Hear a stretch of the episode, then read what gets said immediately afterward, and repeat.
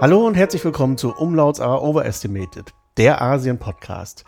Heute habe ich Alexandra Stefanov im Gespräch zu einem Magazin, das es jetzt ganz neu geben wird oder vielleicht schon gibt, und zwar China im Blickpunkt.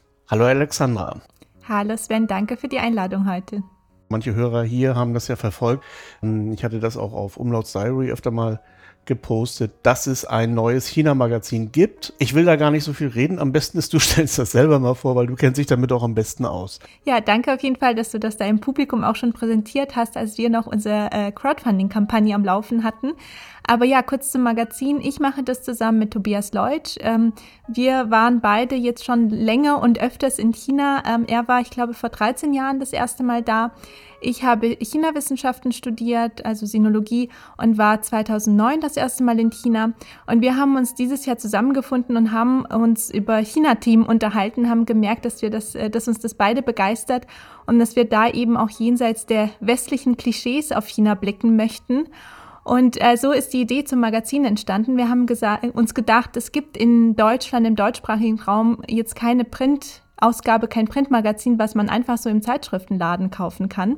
Und so äh, wurde die Idee geboren, dass wir gesagt haben, das wäre doch ein spannendes Projekt. Wir kennen uns beide damit gar nicht aus, aber ist doch schön, wenn man was Neues ausprobiert und was Neues macht. Und unsere Idee ist eben, dass wir China, den Alltag in China, die Menschen in China in den Blickpunkt rücken möchten, deswegen auch China im Blickpunkt. Und dass wir da einfach Alltagsgeschichten erzählen möchten oder erzählen lassen möchten von unseren Autoren und Autorinnen, damit äh, die Leute hier, die sich vielleicht auch nicht so ausführlich bis jetzt mit China beschäftigt haben, das Land etwas besser verstehen und etwas besser auch äh, einen Einblick in den Alltag bekommen und nicht nur über diese ganzen politischen Themen hören, die wir doch ganz oft in den Medien äh, zu hören bekommen. Das ist ja auch so ein Thema, was mich immer wieder umtreibt diese Diskrepanz, dass man sehr schnell eine politische Meinung hat, woran eigentlich auch überhaupt nichts auszusetzen ist, aber der Unterbau dann häufig fehlt. Also die Kenntnis der Kultur, das in diese Falle tappe ich übrigens ganz genauso wie die, alle anderen auch. Also das ist nichts, nichts Elitäres, wenn man sagt, man sollte China vielleicht erstmal verstehen, bevor ja. man sich ein Urteil bildet. Aber das Verständnis der Kultur ist meines Erachtens essentiell. Ist das eine, habt ihr das auch so erfahren in euren Gesprächen vorher? Auf jeden Fall. Also ich kenne das auch aus meiner eigenen Erfahrung. Ich beschäftige mich jetzt, wie gesagt, auch schon seit über zehn, elf Jahren mit China, war auch schon öfters vor Ort und ich merke das bei mir selber. Ich kenne zwar die Kultur, ich habe das auch im Studium, habe ich sehr, sehr viel darüber gelernt und trotzdem ertappt man sich, wie du schon sagst, auch oft selber dabei, in bestimmten Situationen dann doch mit dem westlichen Mindset an, an bestimmte Aspekte dran zu gehen und manches nicht auf Anhieb zu verstehen. Und da muss man sich schon manchmal einen Moment nehmen und äh, darüber nachdenken, dass eben ja, die Kultur ganz anders ist. Und das ist auch das, äh, was uns antreibt, dass wir sagen, natürlich sind wir mit vielen politischen Themen auch nicht einverstanden, ähm, die in, in China passieren. Natürlich gibt es viele Sachen, die hier für unsere Wertevorstellungen äh, ganz anders äh, laufen sollten, unserer Meinung nach. Aber es ist trotzdem so, dass es ein riesengroßes Land ist, dass China auch immer wichtiger wird und dass wir auch nicht einfach sagen können, nur weil wir mit manchen Sachen nicht einverstanden sind, schauen wir einfach weg und dann wird es ja schon, da wird schon nichts passieren. Wir werden schon nichts mit, mit den Leuten und mit dem Land zu tun haben. Das kann man eben nicht machen. Und deswegen versuchen wir eben auch ein paar andere Aspekte zu beleuchten, die eher auf, dem Mensch, auf der menschlichen Ebene uns verbindet ähm, und nicht auf der politischen Ebene uns eben auseinander, äh, ja, auseinander nimmt. Das ist ja das, was mich auch stört. Das merkt man in Deutschland vielleicht nicht so sehr, aber ich hier als Ausländer in China, wenn ich jetzt auf deutsche Politik reduziert werde, das passiert hin und wieder mal, von Chinesen oder auch von anderen Leuten, das ist auch nicht so schön. so, ja, man klar. ist nicht, also die einzelne Person ist nicht gleich, ist nicht das gleiche wie der Staat und das gilt natürlich in beide Richtungen. Du sagtest schon, ihr seid zu zweit oder gibt es da noch mehr Mitarbeiter? Mhm, genau, also Tobias und ich sind eigentlich erstmal zu zweit. Wir hatten äh, so die Idee und haben uns gedacht, wie können wir das angehen. Wir haben uns Unterstützung geholt für die Crowdfunding-Kampagne. Wir haben uns nämlich für die erste Finanzierungsphase gedacht, wir könnten es über Startnext mit einer Crowdfunding-Kampagne probieren, um ein bisschen ja, einen ersten finanziellen Polster zu bekommen für die, für das, was wir auch ähm, später bezahlen müssen, für den Vertrieb auch und ähm, haben uns dann Unterstützung geholt von einer Fotografin und Videografin, von der Bettina Klemann, äh, die für uns Fotos gemacht hat und das Crowdfunding-Video. Und dann haben wir noch ähm, die Denise Kamps, die äh, für uns die Grafik macht. Das heißt, wenn es jetzt dann in den nächsten im nächsten Monat sozusagen äh, darum geht, das Layout zu erstellen, das ganze Magazin zu setzen. Sie wird uns dabei unterstützen. Also im Prinzip sind wir so gesehen zu viert, aber Tobias und ich machen eigentlich das meiste bis, wie gesagt, das Layout wird dann von, von Denise übernommen. Aber alles, was so mit der Koordination zu tun hat, mit den äh, Autoren und Autorinnen, die wir für das Magazin suchen, den Beitragsthemen und so weiter und so fort, das äh, machen wir zu zweit. Ja, da habe ich gleich zwei Fragen. Das eine, du sagtest das ja schon, ihr habt eigentlich vom Magazin machen bislang nicht so viel Ahnung. Das sind eigentlich schon die besten Voraussetzungen, glaube ich. Bin ich wirklich fest davon überzeugt, um ein Magazin zu machen, weil nämlich sonst hat man selber, baut man sich selber viel zu viele Hürden auf, die äh, im Prinzip gar nicht da sind. Das andere ist das Crowdfunding. Das stelle ich mir persönlich ein bisschen anstrengend vor. Also kriegt man da nicht graue Haare, wenn man merkt, so, uh, das zieht sich so ein bisschen hier mit dem Geld, das kommt nicht rein. Ich habe das noch nie gemacht. Ich weiß nicht, ob das so der gesundheitlich so förderlich ist, wenn man sich diesem Stress aussetzt. Ja, das stimmt tatsächlich, dass es zwischendurch äh, unsere Kampagne lief, ich glaube sechs Wochen insgesamt. Und es stimmt äh, tatsächlich, dass es zwischendurch so aussah, als würden wir vielleicht das Ziel nicht erreichen oder wo ich gedacht habe, oh, mal schauen, ob das klappt. Ich muss sagen, da hilft es uns sehr, so ein bisschen, ich sag mal, das chinesische Mindset zu haben. Auf der einen Seite diese Einfach-Machen-Mentalität, die in China ja auch so weit verbreitet ist, wie du sagst, dass wir eigentlich gar keine Erfahrung mit Magazinen haben und dass wir uns gedacht haben, wir gucken uns eigentlich gar nicht so an, was die Schwierigkeiten und Herausforderungen sein werden. Also natürlich sind wir nicht komplett ins Blaue gegangen, aber wir haben uns nicht jeden kleinen Schritt angeschaut, der schief laufen könnte, sondern wir haben gesagt, wir probieren es einfach aus und äh, mehr als dabei lernen können wir eigentlich nicht. Äh, scheitern kann das Projekt eigentlich so gesehen gar nicht. Und äh, das hilft auf jeden Fall, dass man da sich immer wieder vor Augen führt, auch wenn das nicht funktioniert, wir haben wenigstens was dabei gelernt. Wir haben uns mit unglaublich vielen Leuten vernetzt. Das haben wir gemerkt. Wir haben die Crowdfunding-Kampagne viel über LinkedIn, ein bisschen auch über Facebook, aber vor allem über LinkedIn beworben. Und wir haben gemerkt, dass wir, dass sich so viele Leute bei uns gemeldet haben, die das Projekt interessant fanden, die teilweise jetzt als Autoren und Autorinnen dabei sind oder die sich einfach so mit uns äh, vernetzt und ausgetauscht haben. Und da muss ich sagen, das ist auch einfach schon so wertvoll, dass ich zwischendurch tatsächlich schon gedacht habe, oh Tobias, mal schauen, ob wir das schaffen. Tobias war immer tiefenentspannt und hat gesagt, das wird schon klappen. Und äh, ja, und ich habe mir dann zwischendurch gedacht, ja, das wird schon klappen. Und wenn nicht, dann haben wir zumindest sehr viele Leute kennengelernt. Wir haben das Projekt präsentiert. Wir haben uns mit vielen ausgetauscht, äh, mit denen wir auch später noch was machen können, auch in Richtung Magazin. Und ich glaube, das hat uns dann auch dabei geholfen, am Ende äh, dann doch die Summe zu erreichen. Natürlich haben wir auch in den letzten Insbesondere in der letzten Woche haben wir sehr, sehr viel dafür getan, dass wir dann jeden Tag Posts gemacht haben, dass wir uns auch persönlich mit ganz vielen Leuten ausgetauscht haben und dann noch so ein bisschen äh, um Unterstützung gebeten haben. Und das hat dann am Ende doch funktioniert. Aber wie du schon sagst, zwischendurch war das schon eine kleine Achterbahnfahrt.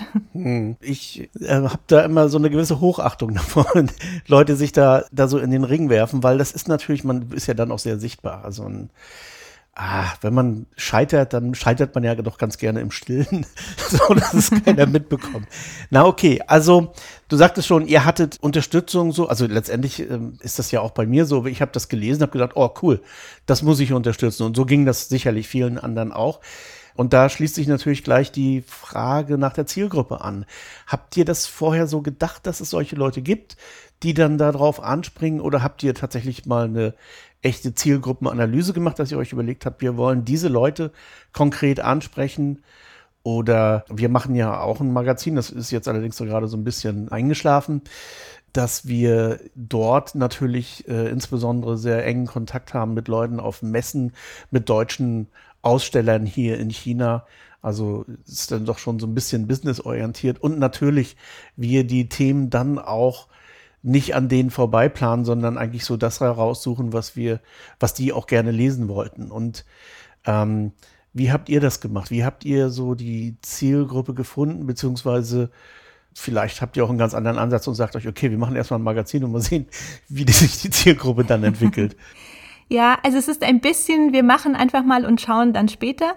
Aber also wir haben eine Idealzielgruppe, nur die ist sehr schwer zu erreichen. Also ich merke das auch bei meinen ganzen anderen Aktivitäten, die mit China zu tun haben, wenn man Vorträge hält, wenn man äh, Online-Events oder auch jetzt zwischendurch Offline-Events hat. Man hat, möchte eigentlich mit vielen Themen auch eine Zielgruppe erreichen, die sich mit China noch nicht so gut auskennt, äh, wo man einfach das Interesse für das Land wecken kann, wo man eben, wie ich anfangs schon sagte, Themen ansprechen kann, die sonst in den Medien nicht so präsent sind und wo man dann eben bei Leuten äh, quasi ankommt, die sich bis jetzt noch nicht gedacht haben, oh, China ist ein spannendes Land, da will ich mal hinreisen oder da will ich mal verstehen, wie die Leute ticken.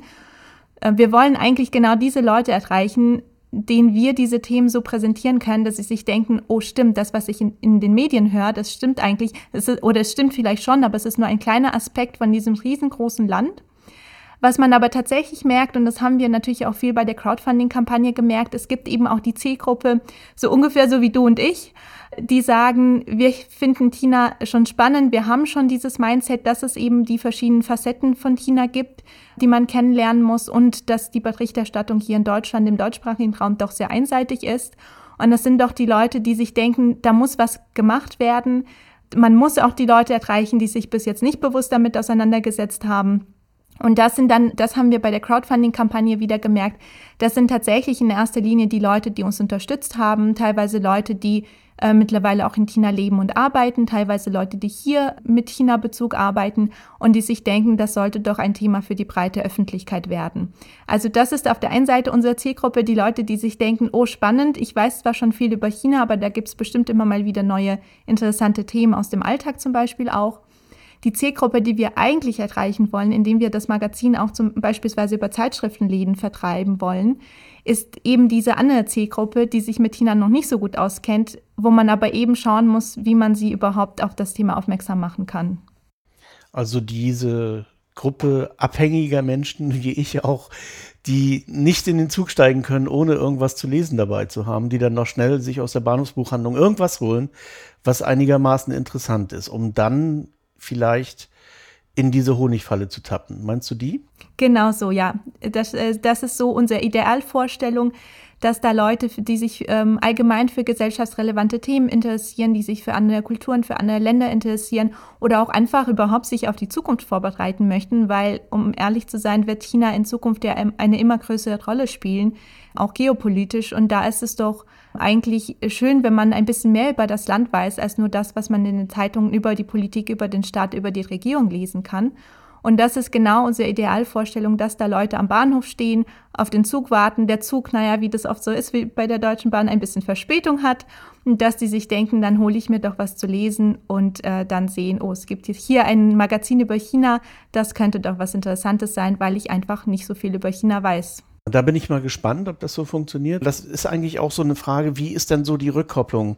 Da kommen wir vielleicht später auch noch mal drauf über so, ein, so eine Art Community oder so. Aber noch mal ganz kurz was zur Zielgruppe. Das ist jetzt natürlich schwer zu beantworten, wenn es noch keine Ausgabe gegeben hat. Aber habt ihr vielleicht anhand der Unterstützer schon so einen gewissen Überblick über das Alter, über das Geschlecht, also mehr Männer, mehr Frauen und so weiter. Gibt es da schon irgendwie Anhaltspunkte? Also wir wollten das tatsächlich sehr nicht zu strategisch machen, sage ich mal. Wir wollten das auf jeden Fall erstmal äh, auch für uns gucken, wie sowas funktioniert, wie ein Magazin funktioniert, wie man überhaupt so eine Ausgabe rausbringt.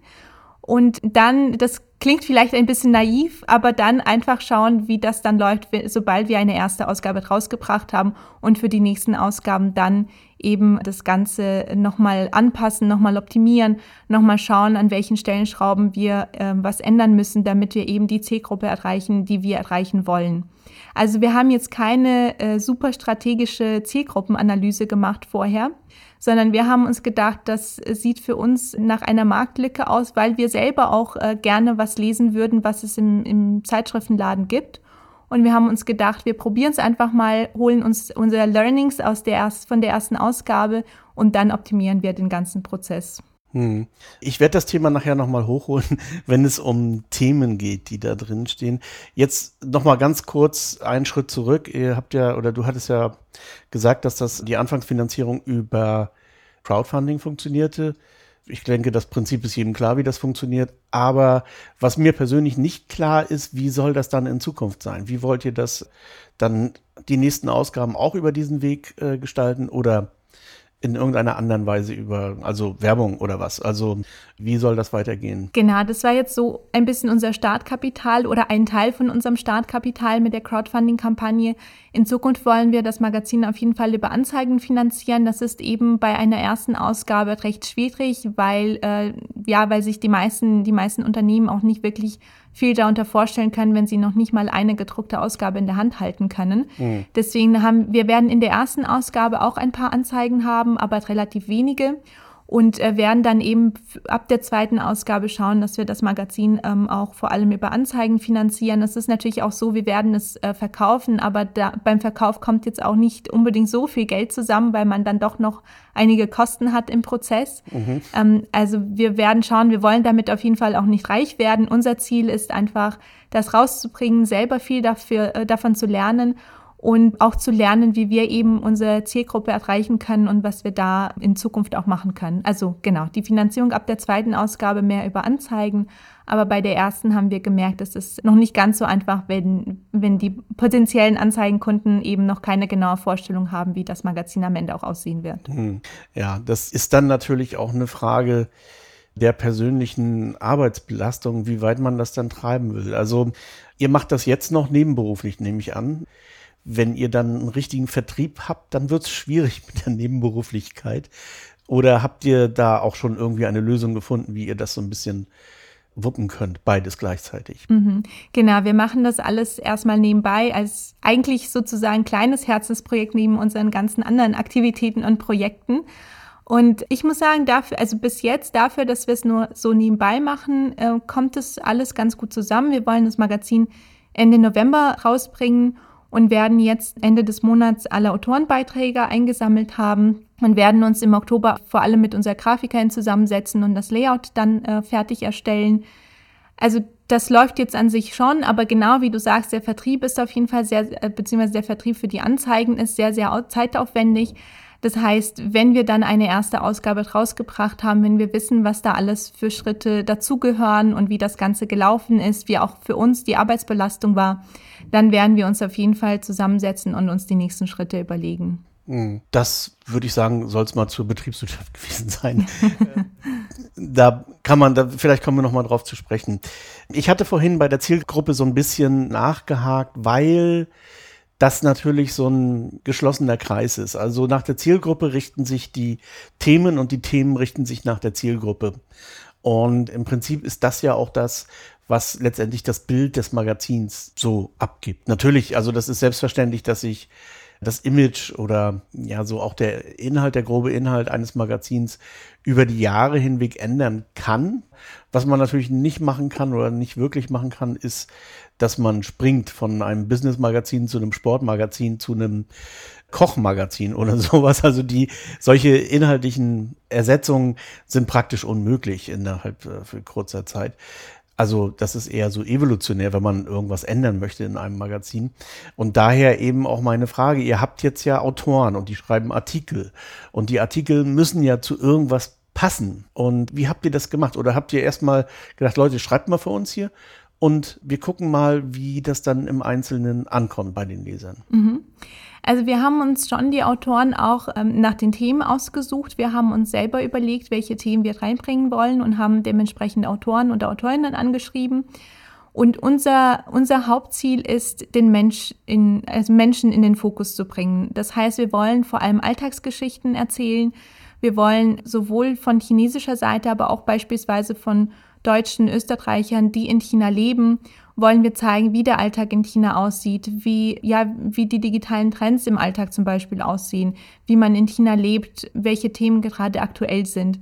Das ist so unser Fokus. Also wir wollen keinen Fokus im Sinne von Wirtschaftsmagazin oder es soll nur um Getränke oder nur um Essen gehen. Es soll einen Überblick geben, wir haben, ähm, wir haben einen Mix an Themen. Wir haben beispielsweise Themen über ähm, Beiträge über Shenzhen, über die Stadt, wie sie sich entwickelt. Wir haben auch Themen über ähm, Baijiu, über den chinesischen Alkohol, über den viele hier nichts wissen.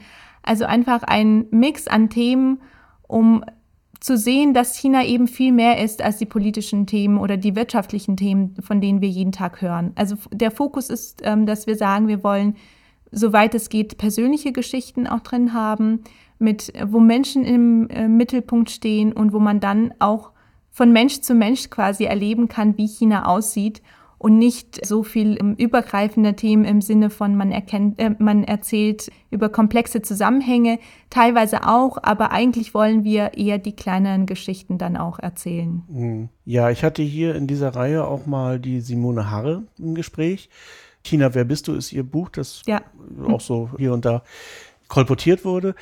Und das sind tatsächlich solche Geschichten. Das, ich hatte damals oder wir haben damals auch darüber gesprochen, dass genau solche Geschichten natürlich magazinartig leichter zu verkosten sind einfach. Also wenn man jetzt persönliche Geschichte auf persönliche Geschichte auf persönliche Geschichte liest, ist immer so ein bisschen schwer. Zwischendurch hat man dann doch mal ein Kochrezept oder sowas.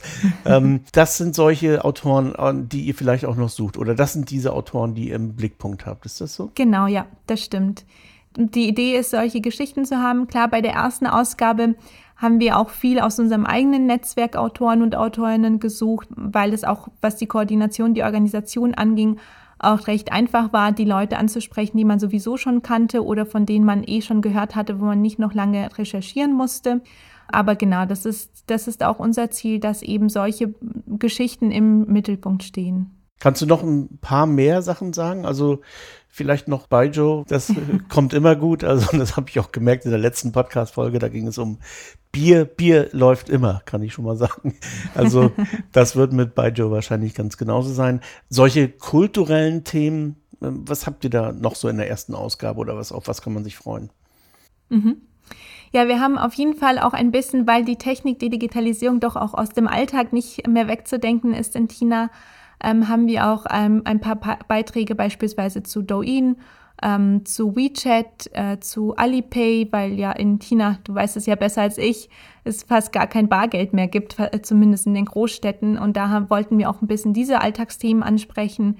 Wir haben auch ähm, Beiträge zum Skisport. Shenzhen hatte ich schon erwähnt.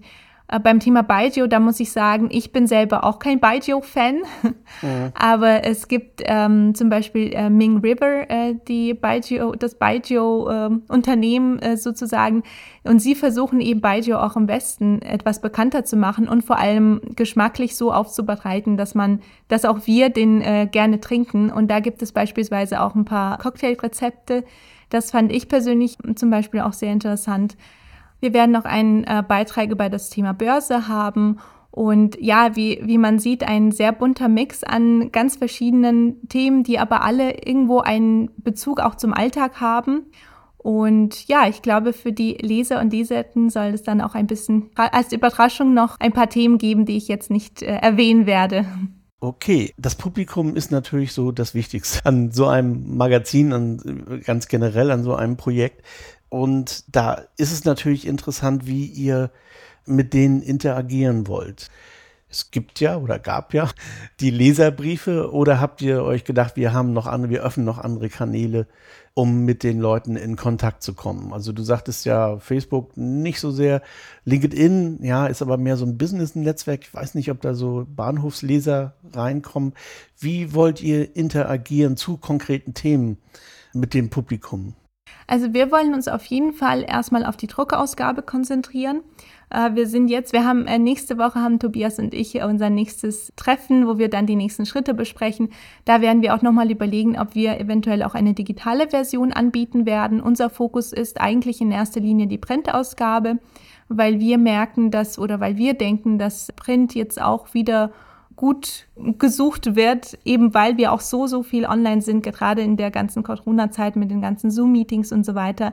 Ich merke das bei mir selber, dass ich einfach abends sehr gerne mal wieder ein gedrucktes Buch oder ein gedrucktes Magazin lese, einfach um vom Bildschirm wegzukommen. Also unser Fokus ist auf jeden Fall die Printausgabe und eventuell noch eine zusätzliche digitale Ausgabe. Und deswegen, weil wir uns vor allem auf Print konzentrieren, werden wir wahrscheinlich schauen, dass wir, dass wir im Magazin eben eine E-Mail-Adresse angeben, dass das Ganze auch über E-Mails äh, läuft. Aber was die Community, das Community Building angeht, da, da müssen wir unsere Strategie jetzt noch erarbeiten, auch wie es mit den nächsten Ausgaben aussieht, in welchem Rhythmus wir, wir sie rausbringen wollen. Und wie du sagst, wir haben das bis jetzt, äh, genau für die Crowdfunding-Kampagne, haben wir das Ganze viel über LinkedIn beworben, weil wir auch das Gefühl hatten, dass die Leute, die ein solches Projekt als Crowdfunding unterstützen, eben die Leute sind, die vor allem das Thema wichtig finden oder die vor allem sagen, das ist ein, ein Magazin ist eine gute Idee, um eben dieses Verständnis zu schaffen. Und das sind oft nicht, oder das haben wir zumindest gemerkt, dass es oft nicht die Leute sind, die sich dann vielleicht später denken, oh, das sieht nett aus, das nehme ich mal mit. Weil da glaube ich, das Interesse noch so ein bisschen geweckt werden muss. Also da müssen wir uns auf jeden Fall überlegen, dass wir das Magazin auf der einen Seite auch über LinkedIn bewerben, aber da wird auf jeden Fall erstmal diese China-Bubble bedient werden, die Leute, die sich eh schon für China interessieren, die man im eigenen Netzwerk hat. Und dass wir dann aber schauen, wie wir die, die Community aufbauen mit den Leuten, die wir eigentlich erreichen wollen, diejenigen, bei denen wir das Interesse noch wecken wollen. Ich äh, frage da auch natürlich auch aus Eigeninteresse nach, weil das ist auch so ein Thema, was mich persönlich interessiert, beziehungsweise was mich auch in der Vergangenheit überrascht hat. Wir haben, man kann sich das vielleicht vorstellen, aber bei solchen Business-Magazinen ist es oft so, dass es ein sehr starkes Ungleichgewicht gibt zwischen Männern und Frauen. Und das war, weil ich bin der einzige Mann hier in der Firma, das muss man dazu sagen, das war schon immer ein, ja, ein unangenehmes Missverhältnis, was so eigentlich auch gar nicht die Realität widerspiegelt, wenn man mal sich die chinesischen Inhaberinnen anguckt hier von verschiedenen Unternehmen aber auf der deutschen Seite eben nur männliche Leser. Und dann haben wir uns auch getraut, solche typischen, jetzt mal in Hochkommas, Frauenthemen wie zum Beispiel Tanz oder sowas mit reinzunehmen. Und ich war da auch so ein ganz klein wenig skeptisch, weil ich habe mich gefragt, Tanz, meine Güte. Und wir sind dann aber regelrecht überrollt worden von der Response und haben die natürlich ja über verschiedene Kanäle online eben auch dann bekommen. Und die haben sich direkt ausgedrückt in, in Downloadzahlen tatsächlich und auch in einer größeren Ausgewogenheit der Geschlechter, was mich natürlich sehr gefreut hat. Und deswegen frage ich natürlich auch immer, wie man interagiert. Also ich meine das jetzt gar nicht mal so über Leserbriefe, weil die, na, das häufig ist das negativ, was man da bekommt, sondern so eine richtige Interaktion, die wir ja zum Beispiel über die Messen haben. Also weil wir ja das Magazin ausschließlich über Messen vertreiben. Wie ihr das gestalten wollt, wenn ihr überhaupt insoweit in die Tiefe gehen möchtet. Also da sind wir tatsächlich dabei, das Ganze für uns auch noch zu erarbeiten und uns zu überlegen, in welche Richtung wir gehen wollen. Unser ähm, Ziel ist, was ich äh, schon gesagt hatte, mit den Zeitschriftenläden und was wir uns auch gut vorstellen könnten, wäre auch in die Richtung, natürlich sind da als Zielgruppe auch viele Businessleute unterwegs, aber in Richtung Lufthansa-Lounges oder DB-Lounges, wo man dann eben nicht nur die Business-Themen ähm, aufgreifen kann, sondern wo, wo es dann auch Magazine geben kann, die auch alltägliche ja, Themen wie zum Beispiel bei uns in China im Blickpunkt ansprechen. Also da würden wir zum Beispiel versuchen, klar, das ist jetzt erstmal nicht die Interaktion und nicht die Community, die man aufbaut, das wären so ein bisschen unsere Vertriebskanäle, und klar, wenn es dann wieder Messen gibt, würden wir auch in Deutschland schauen, wie man äh, mit dem Magazin auch auf Offline-Events gehen kann. Im Moment ist leider immer noch alles sehr überschaubar und die ganzen Events sind alle sehr klein, deswegen ist der, fehlt der persönliche Kontakt gerade noch ein bisschen. Und was, ja, was die Online-Community angeht, da müssen wir uns jetzt erstmal für uns auch überlegen, ob es überhaupt eine digitale Version geben soll wenn ja, wie die aussehen soll und äh, wie das Ganze dann aufgebaut werden kann. Ich glaube, das ist auch so ein Thema, über das man sich nochmal unterhalten kann, wenn wir äh, uns mal nach einem Jahr hier wieder treffen. Die Zukunft. Wie soll das in Zukunft sich gestalten, das Magazin? Also die Anzahl der Ausgaben, die Vernetzung vielleicht, die Zusammenarbeit mit eventuell Sponsoren und solche Geschichten, falls es da schon was gibt. Wie habt ihr euch das vorgestellt, wie sich das Ganze entwickeln soll? Also klar, jetzt man überlegt oder man denkt häufig so von Ausgabe zu Ausgabe, aber vielleicht habt ihr auch so einen Plan oder so ein Ziel, wie das Ganze in zwei, drei, vier, fünf Jahren aussehen soll. Also unsere Anfangsidee war tatsächlich recht spontan mit, wir bringen einfach mal ein Magazin heraus und schauen, was passiert. Äh, das heißt, wir haben jetzt nicht so den fünf- oder zehn Jahresplan, wie das Ganze weitergehen soll. Das, wir merken auch, dass sich das unheimlich entwickelt, indem man einfach macht und einfach Sachen ausprobiert, auch mit der Crowdfunding-Kampagne. Da wir hatten das auch nicht von Anfang an vor, sondern es hat sich dann entwickelt in den ersten Wochen, wo wir das angefangen haben, das Magazin zu planen. Dann haben wir uns erstmal mit dem Thema Crowdfunding auseinandergesetzt. Da haben wir erstmal ganz viel gelernt. Also was wir auf jeden Fall merken, ist, dass wir doch ja, vielleicht auch so ein bisschen auf eine chinesische Art und Weise doch sehr kurzfristig auch teilweise oder auch sehr spontan mit manchen nächsten Schritten unterwegs sind. Und dass wir einfach so ein bisschen Learning by Doing schauen, was, was müssen wir, was steht als nächstes an, wie können wir das angehen. Unser Ziel wäre schon, äh, so drei, vier Ausgaben im Jahr rauszubringen. Aber das ist alles noch nicht fix, äh, weil wir uns jetzt, wie gesagt, wir werden jetzt in den nächsten Wochen, wenn wir uns auch mit dem Layout auseinandersetzen und die erste Ausgabe genauer planen, werden wir uns überlegen, in welchem Rhythmus wir das überhaupt schaffen weil wir das eben alles auch ja nebenbei machen. Es ist wirklich ein, es ist eigentlich ein Riesenprojekt, aber für uns im, im Vergleich zu allen anderen Sachen, die wir jeweils machen, ist es doch ein sehr, sehr kleiner Teil und ein sehr kleines Projekt von allem, was wir jetzt in den nächsten Monaten vorhaben.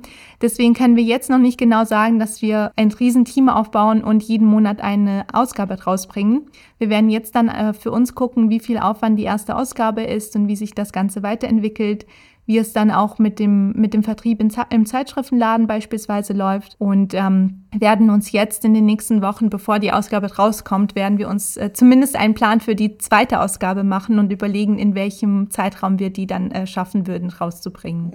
Ja, da, da schließt sich die Frage nach dem Volumen an. Darüber haben wir noch gar nicht gesprochen. Wie dick ist denn das Heftchen? Äh, das werden geplant, hatten wir anfangs ähm, mindestens 60 Seiten äh, weil wir jetzt auch vorhaben, sehr viele Bilder einzubauen, beziehungsweise weil wir jetzt auch sehr viele Bilder eingesammelt haben, werden wir jetzt sehen, wenn wir alle Beiträge eingesammelt haben, Ende des Monats, wie das Layout aussehen wird. Also ursprünglich haben wir gesagt mindestens 60 Seiten, das werden wahrscheinlich eher mehr, wahrscheinlich eher um die 80.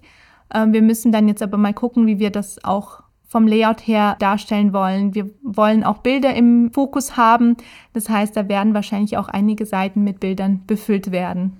Ja klar, ist ja kein Radio. Ich meine, das ist das, was man häufig so äh, vergisst oder was auch, das merke ich auch bei sehr speziellen Magazinen, was weiß ich, wenn da jemand eine Vakuumpumpe herstellt, die haben dann eben sehr konkrete Themen, die enden dann aber, und das ist leider ein bisschen traurig, in der Bleiwüste. Und das will eigentlich keiner lesen. Das nimmt man dann so als Information hin. Aber man ärgert sich schon ein bisschen darüber, dass es gedruckt ist und nicht irgendwie online zur Verfügung steht, weil ein Genuss ist das nicht. Also ich denke, ein Magazin, das gedruckt wird, muss auch einfach schön sein.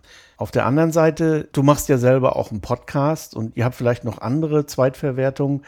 Wollt ihr die miteinander vernetzen irgendwie? Wahrscheinlich eher nicht, weil mein Hauptthema ist eigentlich die Digitalisierung in China. Also nicht unbedingt nur die alltäglichen Themen oder die kulturellen Themen, die wir im Magazin haben wollen. Ich konzentriere mich ausschließlich auf die Technologie- und Digitalisierungsthemen und äh, deswegen sind das, äh, wenn man selber für die Themen steht, äh, kommt es kommt das bei, den, bei der Zielgruppe vielleicht so, kommt es der Zielgruppe vielleicht so vor, als würde, würden die Themen ein bisschen durcheinander kommen. Aber ich versuche das eigentlich schon zu trennen, dass ich mit Tina Impulse, mit dem Podcast, mit meinen eigenen Vorträgen mich vor allem auf, die, auf das Thema Digitalisierung konzentriere und mit dem Magazin eher auf das Thema Kultur, Alltag, Gesellschaft und so weiter. Mhm. Also wahrscheinlich eher nicht. Vielleicht erwähnen wir das mal im Podcast, aber eigentlich passt es thematisch ähm, nicht unbedingt zum Podcast, weil ich da eben, eben vor allem auf die digitalen Trends, auf die Zukunftstrends, auf die Technologie eingehe. Also das heißt also, das Magazin steht tatsächlich so für sich da. Da gibt es keinen Vlog, kein Podcast, kein irgendwas, sondern das ist einfach Magazin und fertig. Genau, das war die Idee. Wir müssen jetzt eben schauen, wie, das, äh, wie wir das mit der Vermarktung machen, mit dem Community Building. Aber eigentlich war die ursprüngliche Idee, dass das eben als Magazin, als Druckausgabe, als dieses, was du auch vorhin gesagt hast, man, man nimmt sich das in die Hand und wird nicht abgelenkt von tausend anderen Vorschlägen, äh, Videovorschlägen auf YouTube oder von Mails, die reinkommen oder von sonst, sonst was, was man am Laptop so hat und so macht, sondern man setzt sich irgendwo hin, hat nur das Magazin ohne Ablenkung, kann da abschalten und sich auf auf dieses eine, auf diese eine Sache konzentrieren. Das war so unsere mhm. romantische Vorstellung vom Magazin veröffentlichen. Nee, ich glaube, das funktioniert auch. Also für die, die jetzt hier zuhören, das sind alles auch von mir natürlich persönliche Meinungen, aber hm, es wird immer so davon geredet, dass die Krise der Magazinbranche und so weiter und so fort. Es stimmt auch, es sterben viele Magazine. Aber wenn man sich mal anschaut, wie viele Magazine aufpoppen und wie viele davon wirklich interessant sind und wirklich Bestand haben, dann, dann kann man nicht von der Krise sprechen. Zum Zweiten, es gibt auch so einen Paradigmenwechsel. Es gibt nicht mehr diese Magazine, die es früher mal gab, sowas wie Quick oder gut, Stern gibt es heute noch, aber mit riesigen Redaktionen, mit hunderten von Fotografen. Heute ist das anders. Das sind so, ja, kleine, wendige Unternehmen, die mit sehr vielen freien Mitarbeitern natürlich auch arbeiten. Da würde ich auch nochmal eine Frage anschließen. Aber die sehr klein sind und dafür aber eben sehr schnell in der Lage sind, irgendwie zu reagieren. Also ein typisches Beispiel ist ja Brand 1, die wirklich eine kleine Redaktion haben im Vergleich zu diesen alten Schlachtschiffen, die ja, die es vielleicht wirklich nicht mehr gibt. Und ihr seid ja im Prinzip auch ein Beispiel mit zwei Leuten beziehungsweise vier Leuten für eher eine kleine Redaktion, die ein komplettes Magazin wuppenbild. Das war, glaube ich, vor ein paar Jahren noch komplett völlig undenkbar. Heute ist die Technik ja Gott sei Dank auch so weit, dass man das einigermaßen hinbekommt. Zu den Mitarbeitern nochmal eine kurze Frage. Wie wollt ihr das entwickeln oder wie soll das sein? Ähm, denn es ist natürlich auch eine Kostenfrage, ob man feste Autoren hat oder Autorenverträge hat oder ob man auf Zuruf produzieren lässt, dass man sagt, hey, ich brauche, wir suchen Artikel, wer möchte oder so. Wie wollt ihr das in Zukunft handhaben? Also wir werden schauen, wie sich das entwickelt, aber bis jetzt haben wir das so gemacht, dass wir, das hatte ich glaube ich schon erwähnt, dass wir vor allem in unserem Netzwerk nach Autoren und Autorinnen gesucht haben, die auch Lust hatten, das Projekt zu unterstützen, die Lust hatten, auch ihre Themen dort zu präsentieren und ähm, eigentlich wäre es unser Ziel, dass wir auch so, so weitermachen und dass wir da eben auch vielleicht teilweise selber mal ein paar äh, Beiträge schreiben. Jetzt bei der ersten Ausgabe wahrscheinlich eher nicht, weil das doch einfach alles sehr viel Koordinations- und Organisationsaufwand ist und wir damit schon so beschäftigt sind.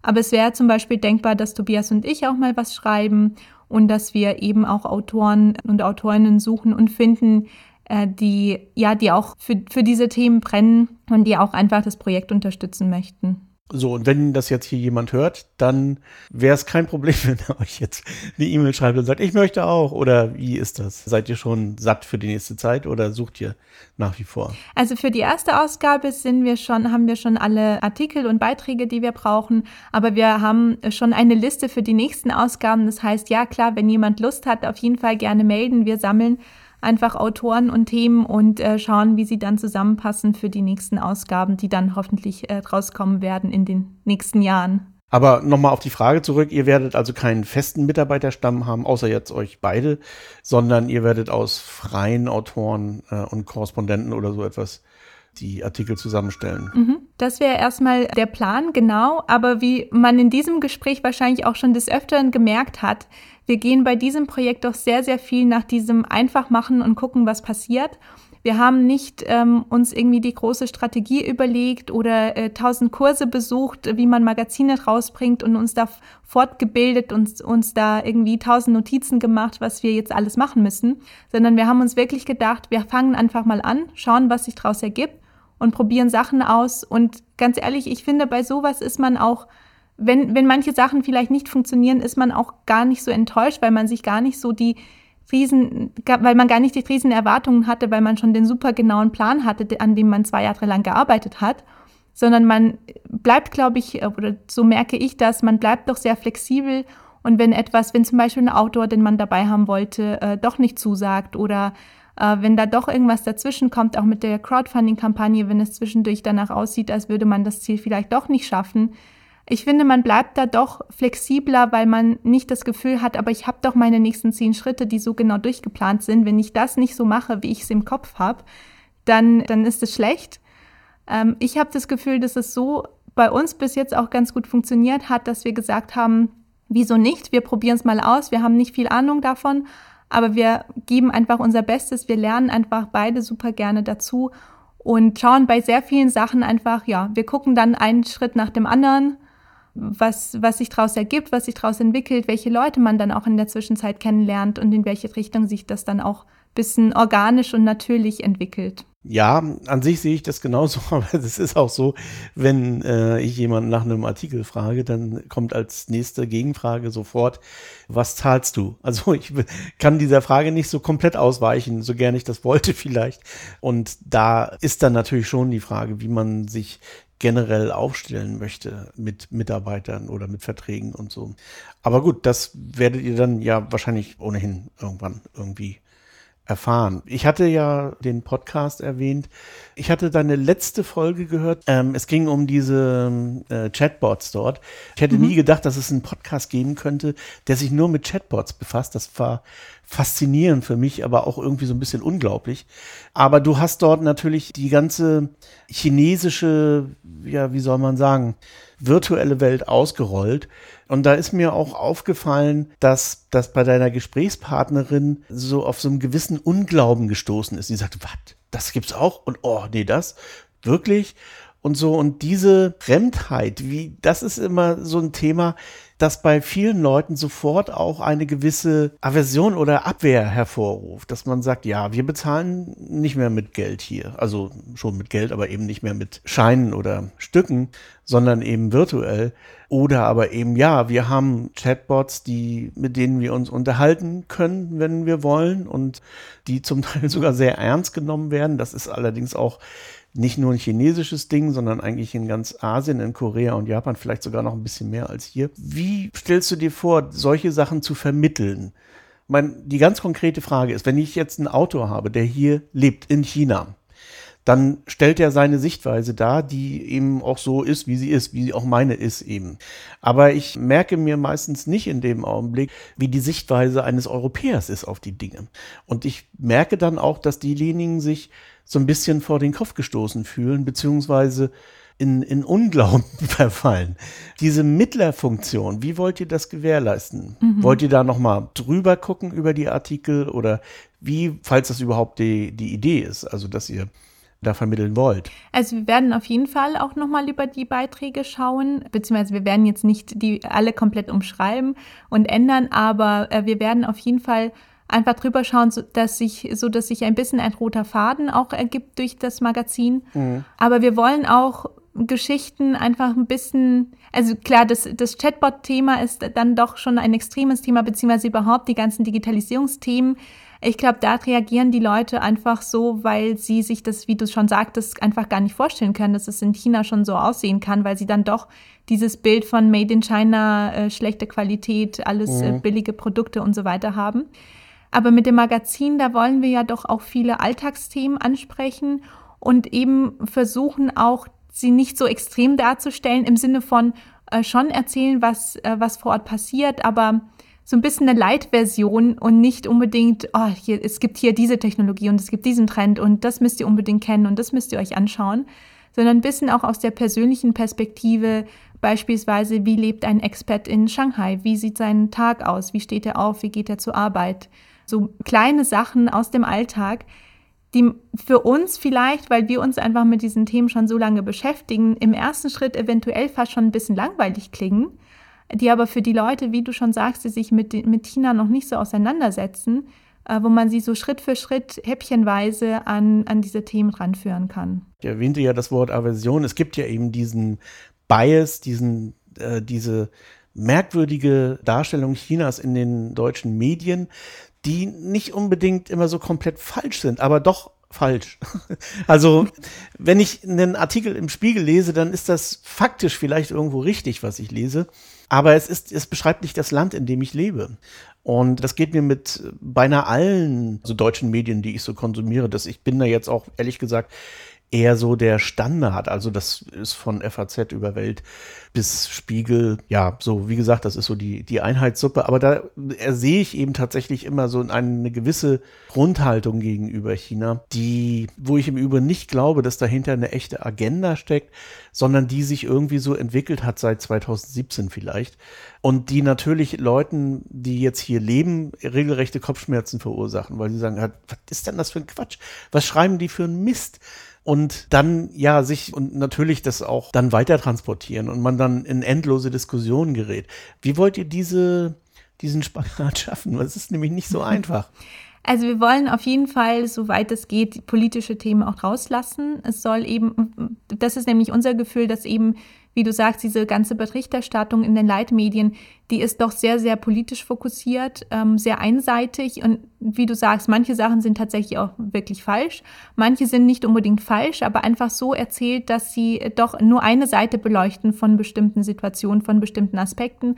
Und es fängt ja ganz oft schon bei der Wortwahl an, wenn da irgendwie steht, äh, NIO will mit seinen Elektroautos den deutschen Markt angreifen oder übernehmen oder. Oh diese ganzen Verben, die einfach so negative Konnotationen haben, wo man auch einfach ein ganz anderes Wort dafür nutzen könnte, das Wort, den, das Wort ersetzen könnte und es würde eben nicht diese ganzen negativen Bilder hervorrufen. Aber ja, ob das bewusst gewählt ist oder unbewusst, das weiß ich nicht, aber es ist doch sehr auffällig, dass gerade die ganzen Titelgeschichten, was du ja auch erwähnt hast, Fokus, Spiegel und so weiter, gerade wenn es Titelseiten über China gibt, die sind doch immer sehr, sehr klischeehaft, sehr negativ behaftet und ja, das fängt, wie erwähnt, schon bei der Wortwahl an.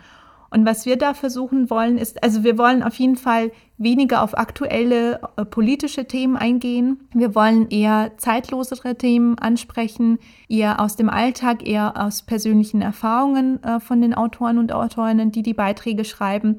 Aber das ist, das hast du auch schon erwähnt, das ist doch sehr, sehr schwer, diese selber auch diese Balance zu halten, wenn es um China geht, dass man dann man will ja nicht, oder das ist zumindest immer meine Meinung, ich will ja nicht wieder diese ganzen politischen oder negativen Themen aufgreifen, weil von denen hören wir eh schon genug. Deswegen möchte ich ja eher Themen angreifen, die neutral sind oder vielleicht auch teilweise eher in die positive Richtung geht. Und dann wird man aber gleich so wahrgenommen, als wäre man nur der super China-Fan und als hätte man nichts an den Themen auszusetzen. Und als würde man denn eben nur, nur die schönen Seiten zeigen, als wäre das Land total perfekt und als würde es da nichts anderes geben. Also diese Balance zu finden, das ist tatsächlich sehr, sehr schwer. Wir wollen das beim Magazin versuchen so zu lösen, dass wir eben viel aus persönlichen, dass wir viele persönliche Geschichten einbringen, dass wir dann eben auch die Autoren und Autorinnen äh, sprechen lassen, was sie erleben, was sie erlebt haben und so neutral wie möglich und so, dass man Geschichten aufzeigt, aber nicht unbedingt gleich bewertet. Das wird im konkreten Fall dann natürlich wahrscheinlich tatsächlich trotzdem irgendwie schwierig, weil tatsächlich gibt es auch diese Klientel, die sagt, ja, ihr, ihr seid viel zu freundlich zu China oder so. Und man wird dann in eine Ecke gedrängt, die äh, wo man sich dann fragt, was soll das überhaupt? Äh, mhm. Worüber reden wir hier? Und das macht natürlich, das, das dämpft so ein bisschen die Motivation auf der einen Seite. Auf der anderen Seite bin ich dem mittlerweile schon so lange ausgesetzt, dass ich mir sage, ist mir auch schon egal. Also, dass man dann auch eine gewisse Abgebrühtheit dem gegenüber erlangt. Das merke ich auch so bei Frank Sieren zum Beispiel der reagiert da gar nicht mehr drauf. Er sagt so, ja, okay, ja. wenn ihr das meint, dann meint das doch, meine Güte, lasst mich doch in Ruhe. Ihr könnt das hier lesen, was ich schreibe und gut ist und ihr könnt euch dann eure eigene Meinung bilden. Diese Abgeklärtheit, das ist nicht leicht zu hinzubekommen, aber das ist vielleicht ein, ein, guter Weg irgendwie für jeden, der sich mit China befassen möchte oder auch kolportieren möchte in den Medien, denke ich. Auf jeden Fall. Und man merkt es total stark, dass es die, Sozial dass die sozialen Medien äh, diese ganzen Entwicklungen auch nicht besser macht. Es geht ja auch teilweise gar nicht nur um China, sondern wirklich um mittlerweile fast jedes Thema, wo jemand anders eine andere Meinung hat als man selbst. Ähm, da fangen die Leute schon an, ähm, ganz böse Kommentare zu schreiben und nicht sich auf eine Diskussion, auf eine zivilisierte Diskussion einzulassen, sondern wirklich noch nicht mal mit Argumenten kommen, sondern einfach nur ihre Kommentare und ihre Meinung anderen aufdrängen wollen. Und ich glaube, klar, bei China ist es noch mal extremer, aber ich habe das Gefühl, dass das sowieso noch mal so ein Thema für sich ist, wie man, finde ich, heutzutage immer weniger andere Meinungen zulässt und immer mehr auf die eigene Meinung beharrt und auch die Möglichkeit hat, eben die Leute zu finden, ähm, online vor allem, die die gleiche Meinung teilen, wo man sich dann noch mal mehr bestätigt fühlt, dass man recht hat und dass die anderen alle falsch liegen. Ja, das denke ich auch, dass das eigentlich eher so ein Phänomen der moderneren oder der Medien allgemein ist und weniger was mit China zu tun hat. Aber und äh, tatsächlich ist es ja auch so, also wenn man sich mal die Historie anschaut und das können wir jetzt hier auch im Podcast ruhig mal machen. Es gab mal eine Zeit, da gab es diese Fu Manchu-Filme und The Yellow Peril, also die gelbe Gefahr und all diese ganzen Sachen. Da gibt es die Hundenriede von Friedrich Wilhelm II. Das sind alles so Dinge, die, die hatten wir tatsächlich alle schon mal. Also so ganz so neu ist das nicht. Und deswegen finde ich ja auch, dass so historische Themen eigentlich auch immer ja immer mal wieder vorgeholt werden müssen. Da gibt es sehr schöne positive Sachen für Deutschland auch, also zum Beispiel, oder was heißt für Deutschland, aber es, es gibt den John Rabe zum Beispiel oder solche Geschichten mhm. äh, oder viele andere historische Ereignisse, die China und Deutschland zusammenbringen. Aber es gibt natürlich auch andere Sachen, die nicht so schön waren in der Vergangenheit, die man auch noch mal irgendwie bringen sollte. Habt ihr so historische Themen bei euch oder habt ihr plant ihr sowas irgendwie mit unterzubringen? Also bis jetzt in, in der ersten Ausgabe weniger. Äh, wir wollten uns ein bisschen auf die auf die Gegenwart auf aktuelle Themen, jetzt nicht tagesaktuelle Themen, aber auf den Alltag in der Gegenwart in China konzentrieren und haben jetzt äh, vor allem Geschichten oder ähm, Artikel drin, die keine äh, historischen Themen behandeln. Und auch nicht geplant. Für die erste Ausgabe erstmal nicht, aber wir sind, was die Themenwahl angeht, auch erstmal noch offen, wie es weitergeht, beziehungsweise wir müssen das für uns jetzt auch mal auswerten und uns da nochmal ähm, überlegen, wie wir das bei den nächsten Ausgaben machen, ob wir dann immer ein Titelthema haben und ob es dann vielleicht auch was Historisches sein könnte oder wie wir das dann machen. Jetzt weiß ich nicht, wie die chinesische Diaspora in Frankfurt aufgestellt ist. Ich weiß, dass es in Düsseldorf eine sehr große chinesische Gemeinde gibt und auch in Hamburg. Habt ihr dorthin Kontakte oder habt ihr mit denen schon mal interagiert bezüglich des Magazins? Nee, bis jetzt noch nicht. Also mit den chinesischen Vereinen und so weiter haben wir bis jetzt nur mit einigen wenigen mit dem ähm, China-Netzwerk Baden-Württemberg hatten wir was zu tun, aber es, sind, es, kommt jetzt auch nicht von der chinesischen Zielgruppe sozusagen, sondern ist, eh, sondern ist eher auch ein, Brückenbauer. Ähm, aber mit, Chine mit der chinesischen Zielgruppe an sich oder mit den chinesischen Vereinen hatten wir bis jetzt noch nicht äh, keinen Austausch zum Magazin. Aha, und auch bei den Unterstützern gab es auch keine Chinesen, oder? Tatsächlich äh, wenige. Ähm, einige schon, aber sehr wenige im Vergleich dazu waren es mehr äh, deutsche, deutschsprachige Unterstützer und Unterstützerinnen, die sich, ja, was ich anfangs schon erwähnte, die sich eh schon länger mit China beschäftigen und die da die Notwendigkeit sehen, dass man diese Themen auch einer breiteren Öffentlichkeit vorstellt. Hm. Aber ihr habt jetzt nicht, nicht so ganz konkret im Gedächtnis irgendwie, ah ja, wir müssten die Chinesen ja vielleicht auch mal mit ins Boot holen oder so. Steht nicht auf der Agenda irgendwo. Also wir haben bei den Autoren und Autorinnen haben wir einige ähm, Chinesen und Chinesinnen. Wir haben das jetzt äh, dadurch, dass die erste Ausgabe auf Deutsch erscheinen wird und dass wir uns jetzt weniger auch mit Übersetzungen beschäftigen wollten, ähm, haben wir tatsächlich erstmal Autoren und Autorinnen gesucht, die gleich auf Deutsch geschrieben haben. Da ist mhm. die ähm, Auswahl jetzt zumindest so auf, ich sag mal, auf die Schnelle, äh, war nicht unbedingt so groß. Also für die ähm, Zukunft wollen wir auf jeden Fall auch mehr chinesische Autoren und Autorinnen dabei haben. Aber wir wollen auch ein bisschen, weil auch ein bisschen in die Richtung, die du vorhin erwähnt hattest, es kommt ja auch ganz oft, ich sag mal in Anführungszeichen, der Vorwurf, wenn jemand schreibt, der Chinese, Chinesin ist und in China lebt, ja, aber die sind, da war doch sowieso die Propaganda am Gange und Gehirnwäsche und natürlich schreiben sie ja nur tolle Sachen. Und auf der einen Seite wollen wir eben auch Geschichten aufzeigen von Leuten, die mit dem westlichen, mit dem deutschen beispielsweise Mindset aufgewachsen sind, die den gleichen Blickwinkel haben wie die Leser und Leserinnen, die dann aus ihrer Perspektive auch über China erzählen. Ja, damit wäre ich jetzt eigentlich fertig mit meinen Fragen. Wenn du noch was hast, was du weitergeben möchtest, dann wäre jetzt hier die Gelegenheit dazu. Ja, vielleicht nur kurz abschließen. Man hat wahrscheinlich im Gespräch jetzt den Eindruck gehabt, dass einiges noch so in der Schwebe ist, was das Magazin angeht, was unsere Zukunftspläne angeht ähm, dass wir jetzt nicht so die super Strategie haben für die nächsten fünf Jahre. Ich finde oder ich habe das Gefühl, dass es dann auch ein bisschen so in dieses chinesische Mindset äh, reingeht, dass man doch erstmal sehr viel macht und dann, wie es in China zum Beispiel der Fall ist, viel macht und dann erst reguliert. Also irgendwie viel macht, äh, guckt, wie sich das weiterentwickelt und das Ganze dann weiter plant.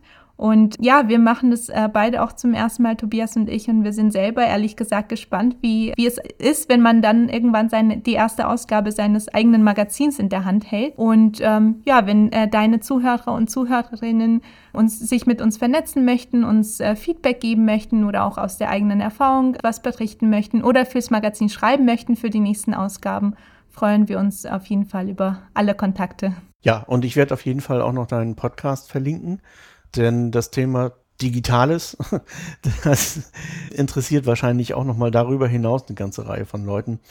Ja, das, das stimmt. Das Thema Digitalisierung ist auf jeden Fall ein, ja, ein breites Thema und ein Thema, was du ja auch vorhin schon gesagt hast, wo die Leute hier überhaupt keine Ahnung haben, was es in China für Technologien gibt, wie dort unsere Zukunft auch mitgeprägt wird, weil sie uns ja doch mittlerweile bei vielen Trends äh, mindestens so fünf, zehn Jahre voraus sind.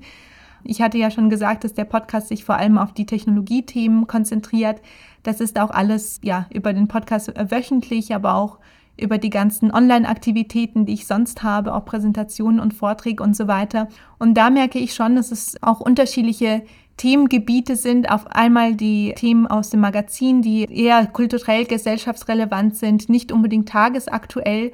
Und auf der anderen Seite die Themen aus dem Podcast und aus meinen anderen Aktivitäten, die dann doch sich von Tag zu Tag, wenn nicht sogar von Stunde zu Stunde ändern und weiterentwickeln. Genau. Ich bin mir sicher, wir werden uns hier nochmal wiederhören, weil ich bin tatsächlich der festen Überzeugung, wir brauchen viel mehr China-Magazine, viel mehr offenere Medien, die ein China auch präsentieren, wie es ist, beziehungsweise anhand derer man, wenn man das als Mauersteine auffasst, anhand derer man sich dann irgendwie so sein China-Bild tatsächlich, dass der Wirklichkeit etwas näher kommt, zusammenbauen kann.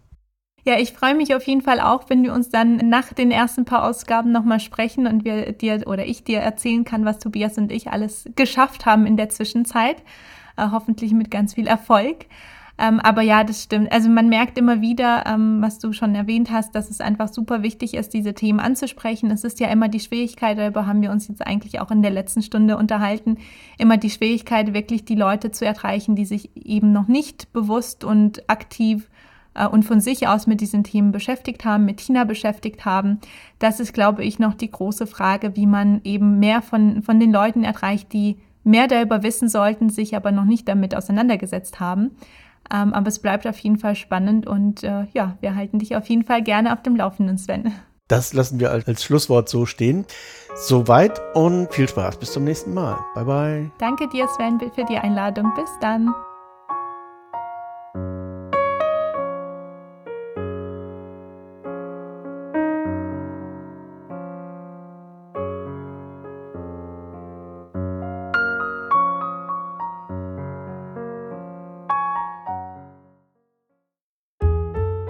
HC Andersen. Zu reisen ist zu leben. Mit Solarenergie von Eco Worthy. Ob Vanlife, Tiny House oder Camping.